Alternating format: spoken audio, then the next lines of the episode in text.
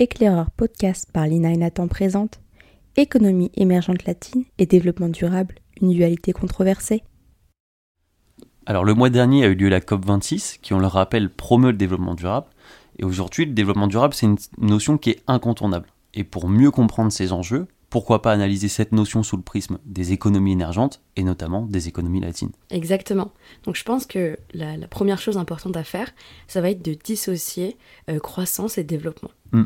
Pour mieux comprendre en fait les enjeux que ce qui se cachent derrière. Donc euh, concernant la croissance, c'est un phénomène qui est irrégulier et quantifiable de nature économique en gros, euh, il s'agit de l'accroissement de la production globale sur un territoire ou dans une économie nationale.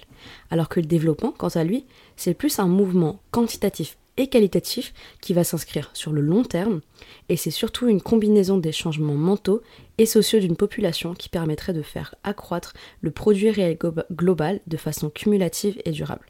Et donc en fait, le développement, il va s'appuyer sur la croissance, mais au final, il la prolonge en modifiant sa nature et ses effets.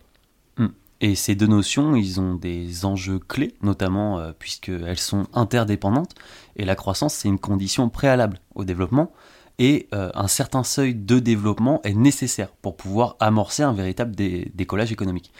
Euh, on va maintenant pouvoir voir justement l'essence du développement durable, qu'est-ce que c'est exactement et euh, pourquoi les économies émergentes Alors, selon Madame Gro Harlem Brundtland, euh, la première ministre norvégienne à, euh, trois reprises entre 1981 et 1996, le développement durable correspond à un développement qui répond aux besoins du présent sans compromettre la capacité des générations futures à répondre aux leurs. Et cette notion, elle va notamment s'articuler autour de trois piliers clés qu'il faut bien retenir, que sont un développement économique efficace, socialement équitable, mais aussi écologiquement soutenable. Cependant, euh, l'application ainsi que l'interprétation de ce concept même peut être totalement différente lorsque l'on va, lorsque l'on va utiliser le spectre socio-historique d'une région ou bien même d'un pays. Ok, et pour revenir en fait aux économies émergentes, quelle est leur place aujourd'hui dans le hmm. spectre mondial? Alors, premièrement, les économies émergentes, ça va être grâce euh, à une croissance économique élevée et soutenue qu'elles vont pouvoir s'ériger en véritable moteur de la croissance mondiale. Et c'est ainsi qu'elles vont pouvoir euh, compenser l'écart qu'on peut constater entre leurs standards de vie et ceux des pays développés. Alors cependant, il faut quand même souligner que le résultat écologique de ce développement économique euh, des pays émergents, il est généralement catastrophique puisque 90% des villes les plus insalubres et pollués se trouvent dans ces pays émergents. Euh, on constate cependant une euh, prise de conscience d'une grande majorité d'entre eux, et notamment la gestion environnementale bolivienne en est le, en, est la représentation, en est le parfait exemple, étant donné qu'ils avaient proposé l'instauration d'un front écologique alternatif à l'échelle mondiale. Et donc, bah, pourquoi pas s'intéresser et élargir notre analyse sur l'ensemble euh, de l'Amérique latine, sous le prisme des trois facteurs clés qu'on a pu évoquer du développement durable. Qu'est-ce que tu en penses, Lina? Alors, je pense que pour comprendre euh, la situation en Amérique latine, il serait intéressant d'abord de se concentrer sur l'évolution économique de la région. Mm. Donc, pour faire ça, j'ai choisi trois points clés qui, je pense, euh, représentent bien, entre guillemets, cette évolution. Donc, tout d'abord, un point qui va marquer le ralentissement du potentiel de croissance de l'Amérique latine, c'est la période des années 80, avec la crise de la dette et une décennie qu'on appelle la décennie perdue, notamment mhm. par le CEPAL. En fait, c'est une décennie de dette publique externe, de remboursement de cette dette, euh, de crise, d'hyperinflation, euh, d'hyperinflation de longue durée et surtout d'une montée des inégalités et de la pauvreté. En justification, on retrouve souvent des politiques économiques insoutenables, une inadaptation ou erreur de mise en œuvre de réformes imposées de l'extérieur, mhm. ou encore des faiblesses des institutions. Donc ça c'est la première période et par la suite, donc je vais sauter rapidement à 2003 parce qu'en fait à partir de 2003 jusqu'à 2012, on a une nouvelle période mhm. qui se caractérise par la hausse du cours des matières premières, mhm. par une contrainte externe amoindrie et par de nouvelles rentrées fiscales.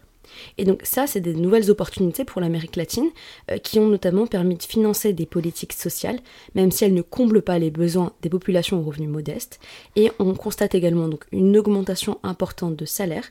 Malheureusement, cette augmentation des salaires va accroître la demande, ça c'est cool, mais elle va être satisfaite par l'augmentation des importations plutôt que dans l'offre locale de biens manufacturés, ce qui est moins cool. Et finalement, euh, à partir de 2014, on va voir qu'il y a une reprise des difficultés. Il y a certains pays qui vont connaître une crise profonde, euh, d'autres un fort ralentissement. Pourquoi? Premièrement, le ralentissement de la Chine de ses importations, le retournement brutal du cours des matières premières, et là on va voir de nouvelles vulnérabilités qui apparaissent et qui se traduisent aussi par le retour rapide de la contrainte externe. Donc par exemple, le chute, la chute du cours des matières premières va précipiter une crise latente qui va être liée à une, basse, à une baisse pardon, de rentabilité dans l'industrie de transformation qui est due notamment à l'appréciation des monnaies lors des années 90. Mhm.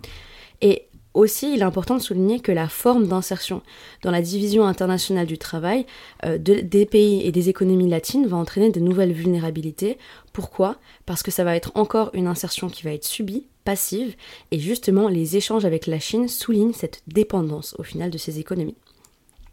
Ce qui est important de souligner, c'est qu'en fait, il y a eu des avantages pendant la période des années 2000, mais ils n'ont pas été utilisés pour remodeler l'appareil industriel et les services vers des activités avec plus grande valeur ajoutée.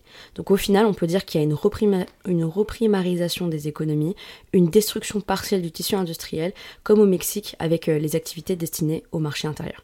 Ok, super. Et quand on prend le point de vue de la dimension sociale, justement, qu'est-ce qu'on peut souligner dans la région?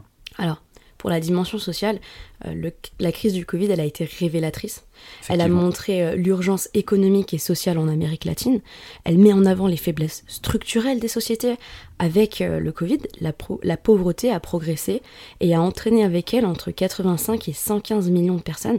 Et c'est souvent des gens de classe moyenne, mmh. donc qui sont de, quoi, de classe moyenne émergente des années 2000 et euh, notamment en fait les crises sociales qui ont éclaté au Chili, en Équateur ou encore en Bolivie, elles soulignent en fait cet épuisement des populations qui ne peuvent plus absorber la hausse des coûts de vie.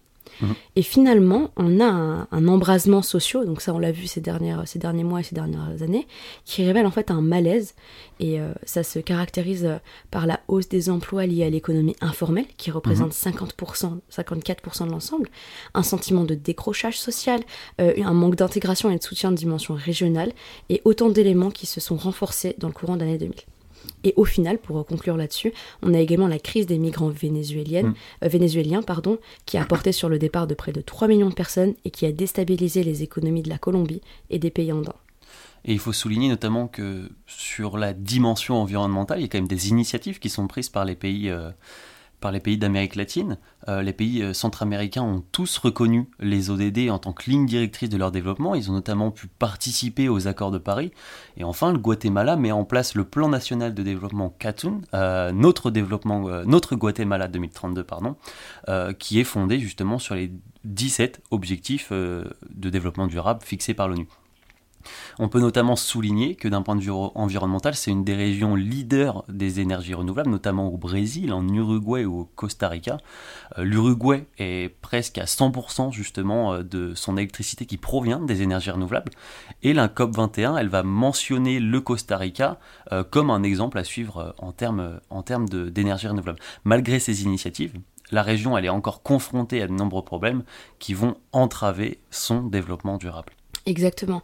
Donc un des premiers problèmes qu'on va pouvoir voir, c'est un problème institutionnel mm. sur lequel bah, Nathan va rebondir après, c'est qu'en fait on a une grande fragmentation des responsabilités sur les questions de développement durable. En reprenant l'exemple du Guatemala, euh, les compétences publiques sur les thématiques du développement durable sont partagées entre les organes de planification, donc ils ont le euh, SEGEPLAN, mm-hmm. et des différents ministères, celui de l'agriculture, euh, élevage et alimentation, MARN, MEM, et donc euh, ça, ça souligne un autre point qui, est important. Pourquoi aujourd'hui le développement durable a toute son importance en Amérique latine, d'un point de vue environnemental? Parce que l'Amérique latine est une des régions les plus vulnérables au changement climatique. Mm. Elle est sur la route des cyclones tropicaux et annuels des Caraïbes. Et en fait, euh, ce qui est un petit peu paradoxal, c'est qu'en même temps, ils sont bah, en fait les plus faibles émetteurs de carbone à l'échelle mondiale. Euh, le Guatemala représente 0,06% des émissions de US. Quoi. Et euh, ce qui est aussi important à souligner, c'est que le changement climatique entraîne des pertes économiques annuelles conséquentes. Donc, par exemple, en 2011, on estimait les pertes économiques liées au changement climatique au Nicaragua s'élever à 1,70% du PIB. Donc quels sont les facteurs entre guillemets du, frein de ce développement euh, à, toutes les échelles au final? Bah, On a une forte croissance démographique, mhm. un usage intensif des sols et des fertilisants, des stratégies d'investissement immobilier au détriment des équilibres naturels, des problèmes de traitement des déchets solides et des eaux résiduelles, et surtout une surconsommation des ressources du fait du secteur hautement mhm. consommateur en eau. Et le problème de ça, c'est qu'elles vont pas être euh, améliorées Pourquoi? Parce qu'on a un manque de coordination à l'échelle locale, nationale et transnationale. On peut prendre l'exemple euh, de la pollution euh, de rivière Motaga, qui est située entre le Honduras et le Guatemala. Ou encore l'absence de législation de régulation de l'eau au Guatemala, Ah. qui entraîne en fait une faible, un faible contrôle de la gestion de l'eau par les institutions. Aujourd'hui, on dit que 90% des 95 millions de mètres cubes d'eau utilisés sont considérés pollués dans la région, enfin dans le pays. Et pour conclure, bah, on a euh, aussi euh, un- une importance euh, socio-historique qui est, qui, est, qui est grande. C'est la, la notion de la nature au rapport avec les indigènes. On a des conflits permanents entre pétrole, mines et forêts, et également et surtout l'enjeu de déforestation, notamment avec l'Amazonie. Mais maintenant, euh, un des enjeux et un des défis principaux, ça va être la stabilité politique. Parce qu'on voit qu'aucune euh, qu'aucune décision ne peut être prise sans un, un État et sans une, une stabilité euh, politique. Donc est-ce que Nathan, tu peux m'en dire un peu plus là-dessus? Hmm. Alors, il est important, si ce n'est nécessaire, de souligner euh, des contextes institutionnels faibles ou perturbés dans la région, avec notamment la montée du populisme au Brésil, des gouvernements euh, autoritaires au Nicaragua ou au Venezuela, qui ont notamment, comme tu as pu le dire, causé euh, une crise de, migration, mais aussi une importante montée de la corruption permettant la capture des pouvoirs publics, si je puis dire, par des organisations criminelles comme des cartels au Mexique. Alors, ça a un impact non négligeable sur le développement même d'une stratégie dite durable, tant ce terme est utilisé par les pays d'Amérique latine pour définir toute chose et son contraire. On arrive du coup dans la région euh, à une confusion même de la notion de développement durable, et la nuance, elle va se faire dans quoi? Dans les éléments de langage. Car en utilisant certains mots pour évoquer le concept général, certaines entreprises ou institutions vont insinuer soit euh, la nécessité de maintenir le rythme actuel du développement économique, ou d'autres justement vont pouvoir souligner la nécessaire limitation de la croissance économique au profit des composantes environnementales et sociales. Et du coup, on a des visions différentes, notamment dans la région, euh, des visions différentes sur le développement durable, euh, quand certaines vont s'orienter vers la théorie du développement vert proposée par Strong et Sachs euh, dans les années 70, qui va souligner l'importance de favoriser le développement, euh, la durabilité environnementale au détriment des dimensions économiques et sociales. On va avoir d'autres nations, comme la Bolivie, qui vont se tourner vers un modèle dit de d'ethno-développement, et du coup, ce nouveau modèle, il reprend et il reconnaît l'existence des modèles déjà existants, et il va notamment prendre en compte quelque chose de très important et dont tu as parlé un peu avant, c'est le modèle amérindien, qui a su gagner en légitimité, en légitimité au fil des années. Et donc, il est important d'essayer d'estimer et de cibler la source du problème dans la, région. Euh, comme vu précédemment, le contexte a un impact prépondérant dans l'expansion même de la question du développement durable. Et cette question, elle souligne dans la région l'existence de nombreux conflits, de nombreuses oppositions et de nombreuses tensions socio-environnementales au sein même des populations. Et ces facteurs sociaux qui vont être comme par exemple, euh, l'injustice euh, dans la répartition des richesses, l'inégalité d'accès aux ressources, ou bien même une divergence euh, dans la conception du développement, ça va constituer le socle majoritaire des causes néfastes pour l'environnement dans la région. Et donc les questions de justice sociale et les questions de justice économique, si je puis dire, en Amérique latine, elles ont pour habitude d'être au cœur des débats et donc de laisser très peu de place à cette question environnementale c'est quand même compréhensible quand on vous demande de moins polluer alors que certaines personnes ont quotidiennement du mal à se nourrir. Exactement. Donc en fait, si on devait faire une petite conclusion rapide, on voit qu'il y a une dynamique euh, lors Mm. des années 2000, mais qui va se déliter face au retournement de conjoncture. Euh, et ça, ça montre que cette fragilité de la reprise, au final, euh, elle s'explique par un caractère conjoncturel plus Mm. que structurel. Donc en fait, on a certes des progrès sociaux notables, mais pas nécessairement durables. Comme par exemple le Venezuela qui maintient des inégalités profondes entre ville et campagne. Mm. Donc si on devait const- euh, et ou alors encore un équilibre politique fragile comme tu oui, l'as c'est souligné. ça exactement. Et euh, donc ce qu'on peut conclure en fait, c'est que l'Amérique latine, elle est toujours pas sortie de sa dépendance. Non. Et il est pour l'instant encore douteux que euh, l'apparente dynamique d'émergence des années 2000 aboutisse à un développement durable.